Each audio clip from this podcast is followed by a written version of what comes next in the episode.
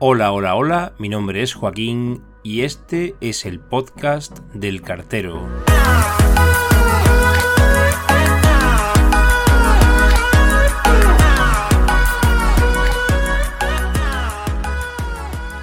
Bienvenidos de nuevo amigos oyentes y hoy voy a hablaros del cartero, que da título al podcast. Del cartero como concepto y como persona. ¿A qué me refiero? Bueno, desde mi forma de verlo, cuando hablamos del cartero, pensamos en el nuestro, el que nos trae una carta, un paquete, una felicitación navideña, una multa de tráfico, un giro postal, una notificación de Hacienda, el regalo de un familiar, la aprobación de un recurso o una demanda judicial, la postal de un amigo que está de vacaciones. También pensamos en el cartero cuando no tenemos la certeza de cómo gestionar un envío y recurrimos a él. A ver si lo veo y le pregunto. El cartero a veces aparece a las 9 de la mañana y otras cuando vamos a recoger a los niños al cole. Si tenemos un cartero fijo en la zona, su labor terminará siendo más efectiva con el tiempo, y tendremos suerte si nos toca uno simpático en lugar de uno sieso. El cartero siempre llama dos veces, o no, pero está a nuestra disposición, en verano, en invierno, cuando llueve o cuando nieva. Antes iba montado en un borrico, ahora va en coche, en moto o incluso ya se le ve circulando en bici o en patinete eléctrico. Hace relativamente dos décadas cargaba con un maletón con la correspondencia y un libro gordo para recoger las firmas de los envíos certificados. En la actualidad va con un carro de reparto y una PDA para realizar la misma función.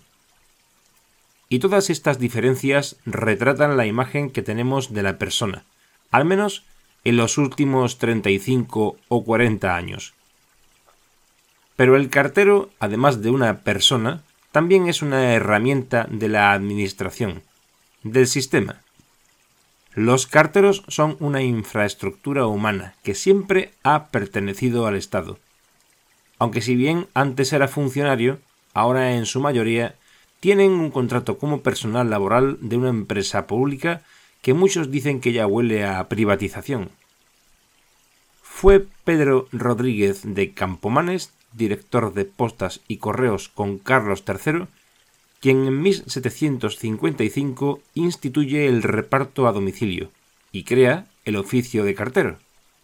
Antes de esa fecha, los mensajeros, también llamados correos, eran personas adheridas a una labor puramente servicial, de nobles y de reyes, y sólo a partir de esta fecha comenzaba la andadura de esta figura que ha ido madurando hasta llegar a nuestros días.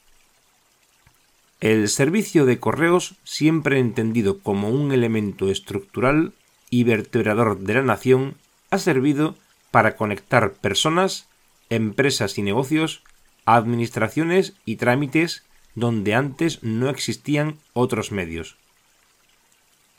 La distancia era un hándicap y la separación con un familiar, un amigo o la persona a la que querían nuestros antepasados, muchas generaciones antes que la nuestra, solo era acortada por el servicio postal.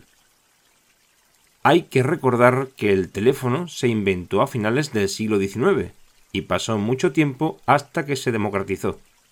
Para llegar a fabricarse en serie y convertirlo en un producto apto a la mayoría de bolsillos, debió antes suceder la revolución industrial, extender la red de cableado telefónico y perfeccionar el sistema con la instalación de salas de conmutación. También el código Morse, que surgió un poco antes, tuvo que adaptarse hasta convertirse en un servicio de acceso público, mediante los telegramas, que a la postre también acabó convirtiéndose en un producto postal. Quiere decir que hubo un largo tiempo donde la única manera de comunicarse era mediante el servicio de correos, y a día de hoy sigue existiendo este servicio, a pesar de la telefonía móvil y la comunicación vía Internet, que son los dos grandes canales de comunicación masivos e inmediatos que existen en la actualidad. Pensad por un momento que dejan de funcionar al mismo tiempo ambas redes, teléfono e Internet. No habría manera de hablar con nadie que no tuvieras delante. Bueno, sí, se me ocurre una, la radio. Pero ¿quién tiene la tecnología para acudir a este servicio? En ese caso, si esa situación se prolongara en el tiempo, para enviar una foto, un mensaje, un objeto, etc., solo podríamos hacerlo mediante nuestro propio desplazamiento o contratando un servicio postal. Actualmente Correos posee más de 52.000 empleados, aunque tuvo hasta 65.000, de los que tres cuartas partes trabajan en distribución. De ellos, casi 30.000 son carteros y carteras, más amplio por cierto el colectivo femenino. El resto forma parte del personal de clasificación y de atención al cliente. Y una minoría son puestos administrativos dentro de la empresa, de recursos humanos, de mantenimiento, sanitarios, etc. Pero el empleado más popular de correos, porque es el que está en contacto con la gente en la calle y el más numeroso en la empresa postal pública, es, sin lugar a dudas, el cartero. Gracias a la liberalización del sector postal, que tuvo lugar en 2011, han aparecido más empresas que también pueden distribuir cartas y, por ende, sus empleados también pueden denominarse carteros, portadores de cartas. Pero cuando hablamos de cartero, a todos se nos viene a la cabeza el de correos, el de toda la vida. La figura del mensajero, por otro lado, que coexiste con el oficio de cartero desde hace mucho tiempo, está desplazando por momentos a la figura del empleado de correos debido al auge del comercio electrónico y las transacciones por Internet, ya que la red de redes ha minorado el tránsito de cartas y ha catapultado los envíos de paquetería. Pienso que este es el futuro no solo de la mensajería privada, sino también del propio operador postal estatal.